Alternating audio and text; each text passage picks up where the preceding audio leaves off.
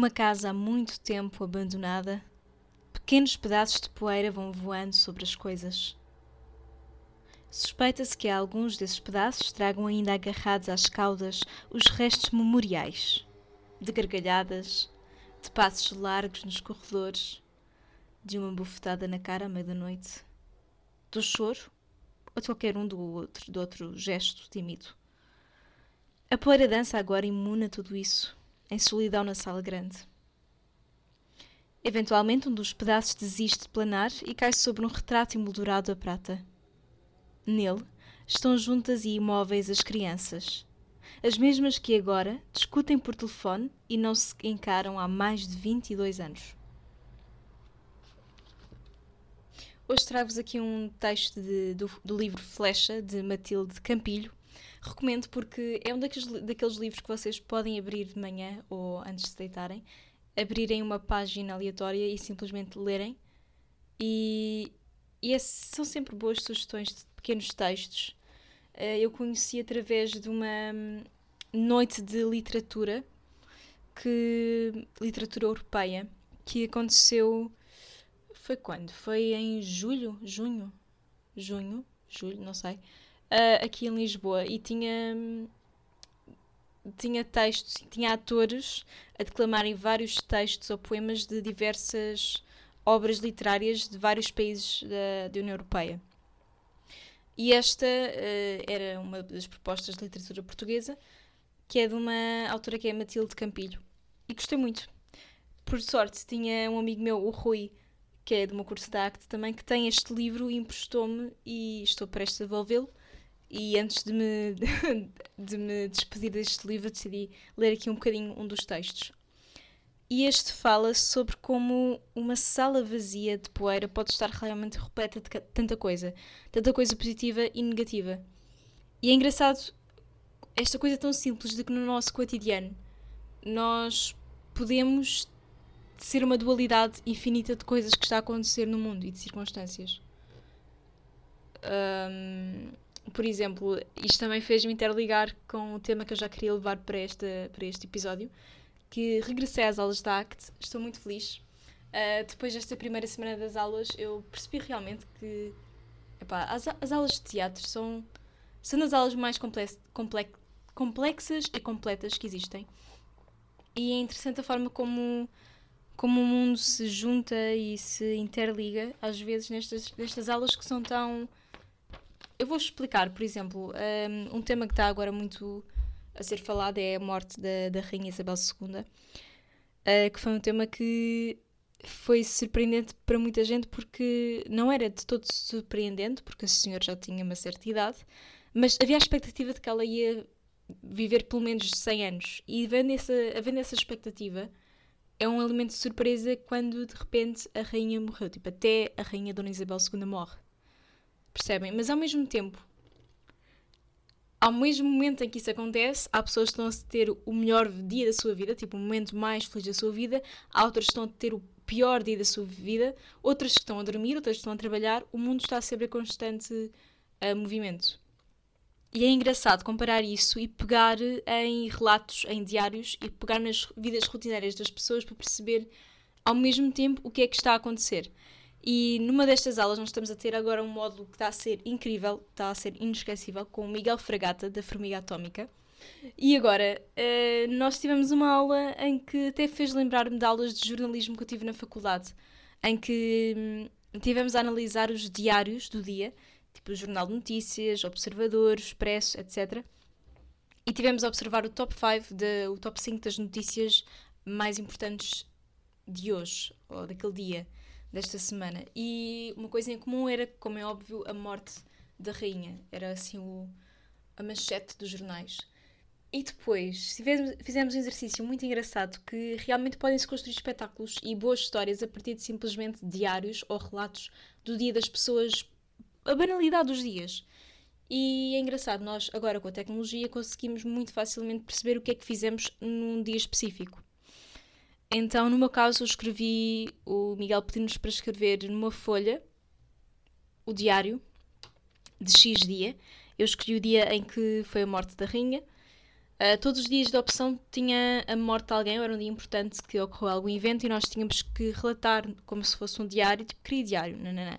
Um, relatar o nosso dia até ao momento daquele acontecimento ter ocorrido. E no meu caso, tive que relatar o meu dia todo de manhã até ao momento em que soube da morte da rainha de Dona Isabel II. E é engraçado que bastou a ir ao Instagram, tipo, e ao, ao WhatsApp. No WhatsApp pesquisei nas conversas com o David, porque falo muito com ele durante o dia a dia, a contar como é está a ser o dia.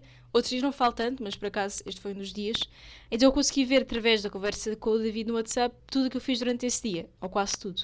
E também complementar com coisas no Teams que fiz no trabalho, ou algum Insta Story que meti. E é engraçado conseguir hoje em dia muito facilmente ter acesso a tudo o que fizemos num, num dia, tipo, nem que seja há um mês atrás, há três, três anos atrás, conseguimos buscar essa informação. E é como, é como com um diário digital. Mas mais interessante ainda é passar do diário digital para um diário escrito, que foi o que fizemos. Então, para aí em 10 minutos, escrevemos o nosso diário desse dia, até, no meu caso, até o momento da morte da rainha. E estava a ter um dia bastante tranquilo, mas estava um dia cinzento e eu fico sempre desmotivada em dias cinzentos. Estão a ver aquela semana, foi aquela semana em que teve a chover, etc. E eu nunca gosto desses dias assim tão cinzentos era um desses dias e eu referi isso várias vezes no, no texto diário. Mas eu, por acaso, era um dia que ia ser bastante ocupado. Eu lembro-me de, de escrevi que nesse dia pus o despertador para as 6h40, na esperança de ir ao ginásio antes de ir ao trabalho, ou dar uma caminhada antes de ir para o trabalho. Uh, não aconteceu, claramente, porque eu não sou uma pessoa que consiga levantar-me cedo por iniciativa própria. Eu ou tenho um compromisso muito sério, ou então eu já sei que não vou conseguir levantar-me cedo só porque sim. Não sou uma pessoa madrugadora. Mas também não sou uma pessoa que me deite tarde. Eu sou uma pessoa tipo um meio termo. A ver? Então, e nesse diário também escrevi que tinha muitos planos para esse dia, para além de acordar cedo para ir ao ginásio, não aconteceu. O meu plano era ir também ao final do dia de trabalho ou ir à Cinemateca ver um filme português. Não era a Cinemateca, era ao Cinema São Jorge. Ia ver o filme A Criança Lobo. Mas era às sete da tarde e eu já saí do trabalho depois das seis e não ia chegar a tempo para estar lá às sete a ver o filme. Então cancelei. Mas era mesmo para ter ido. E outro plano B, ou plano A, já não lembro, era ir à Feira do Livro. Mas como estava um dia tão cinzento, eu não queria arriscar apanhar chuva. Então também cancelei esse plano. Conclusão. Fui para casa e pensei, opa, eu tinha tantos planos como assim não cumpri nenhum deles além de trabalhar 8 horas? Pensei, ok, 8 e um quarto, a aula de Pilates, vou a essa aula de Pilates. E fui. Já senti, estou a ver aquela coisa de, ia, já fiz alguma coisa hoje. Pronto, eu senti que tinha que fazer alguma atividade para ter o meu dia concretizado. Mas antes de ir a essa aula, lá está, quando ia no metro para casa, é que me apercebi da, da morte da rainha. E depois de escrevermos este diário, Uh, a missão era o colega do lado ler nosso, o nosso dia, o nosso relato no diário e continuar o nosso dia a escrever de forma mais absurda, mais de contraste, mais tipo, aleatória, mais ridícula, mais fantasiosa, a continuação do nosso dia. E esse exercício foi espetacular. Um, e acho que fiquei a pensar que isto é uma boa ferramenta. É uma boa ferramenta nós realmente não só analisarmos o que está a acontecer hoje no mundo, e o que está a acontecer no nosso dia, tipo analisar o que é que há em comum nas nossas vidas rotineiras com aquilo que está a acontecer no mundo e o que é que realmente há de contraste. É interessante analisar isso e não só. É fixe ter o hábito de escrever.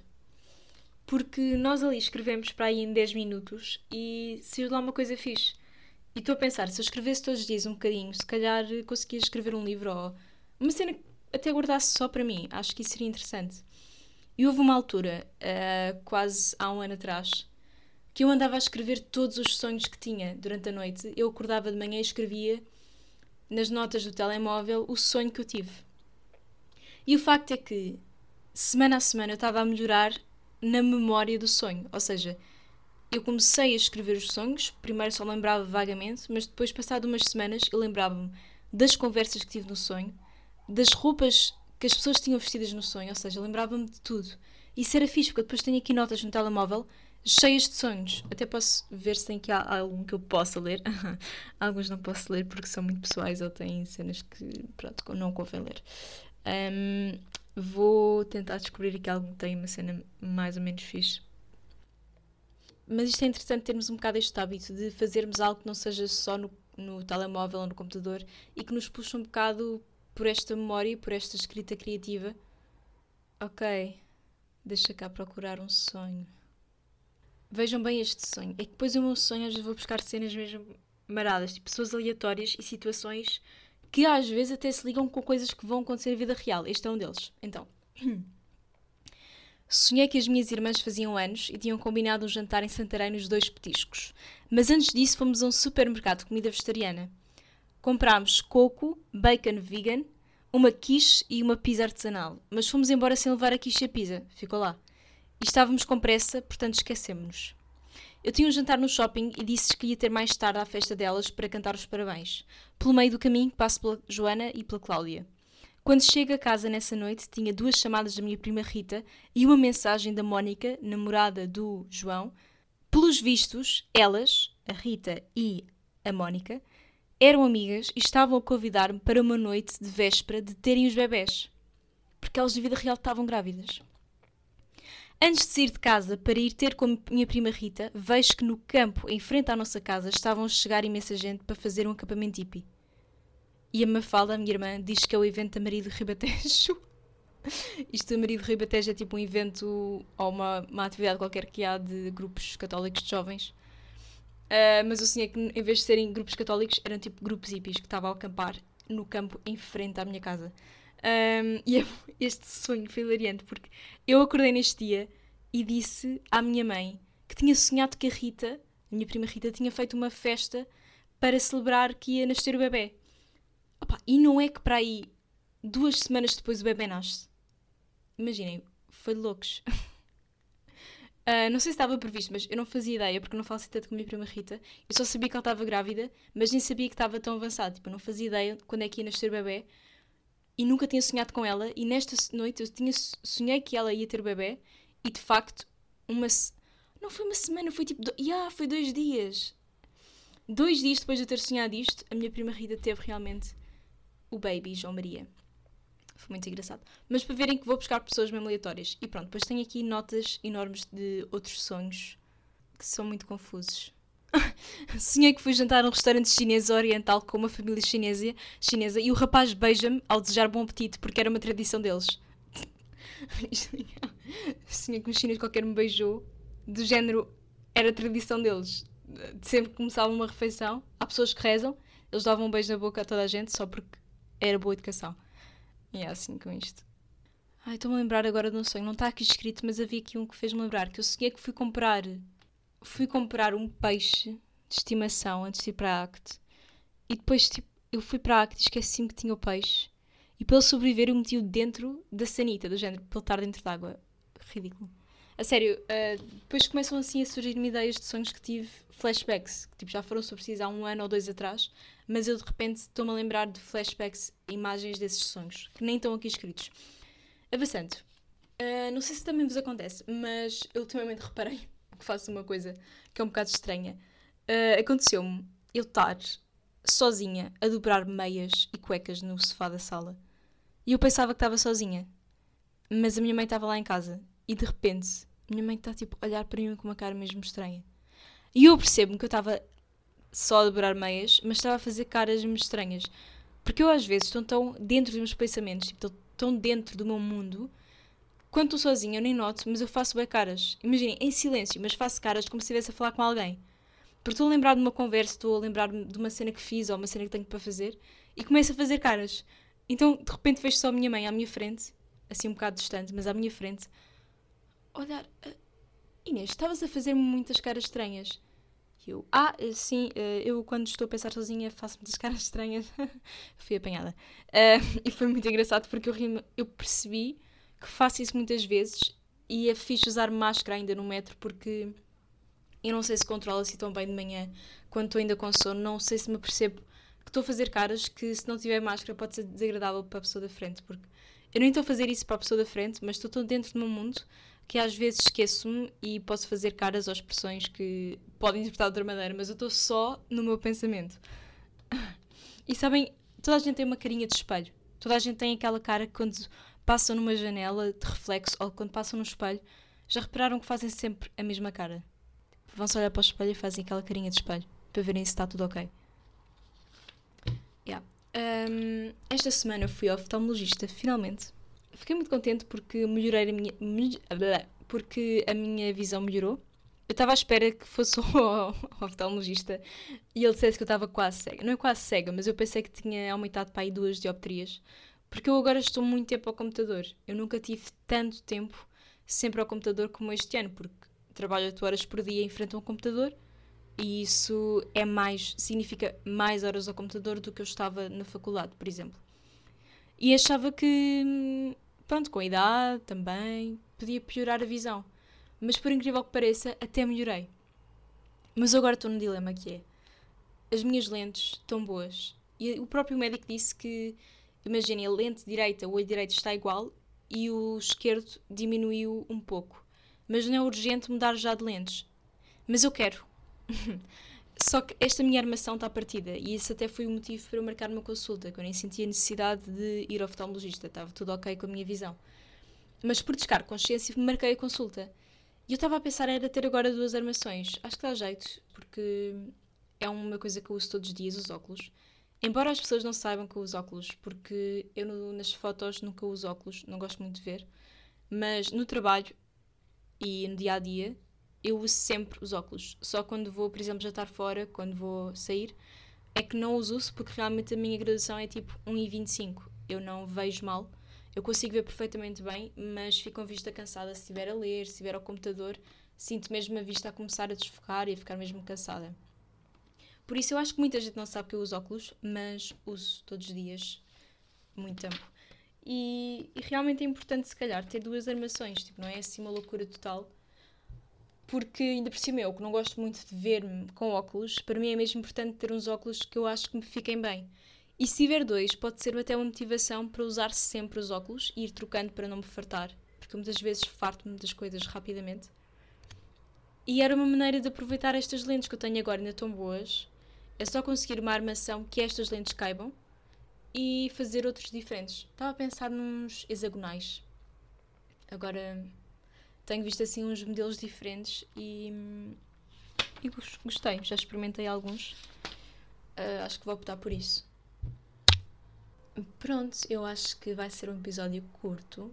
Hoje, estive, hoje é domingo, estou aqui em Lisboa, veio cá hum, a minha família almoçar, fizemos almoço de família e foi muito bom. E fomos ao jardim à tarde, foi agradável. Agora ainda tenho algumas coisas para fazer. Vou fazer uma quiche vou fazer comida para durante a semana, vou estar a trabalhar no escritório e tenho que me organizar muito bem. Um, vou ter que ir às compras e se calhar ainda vou experimentar óculos, portanto, vou terminar por aqui.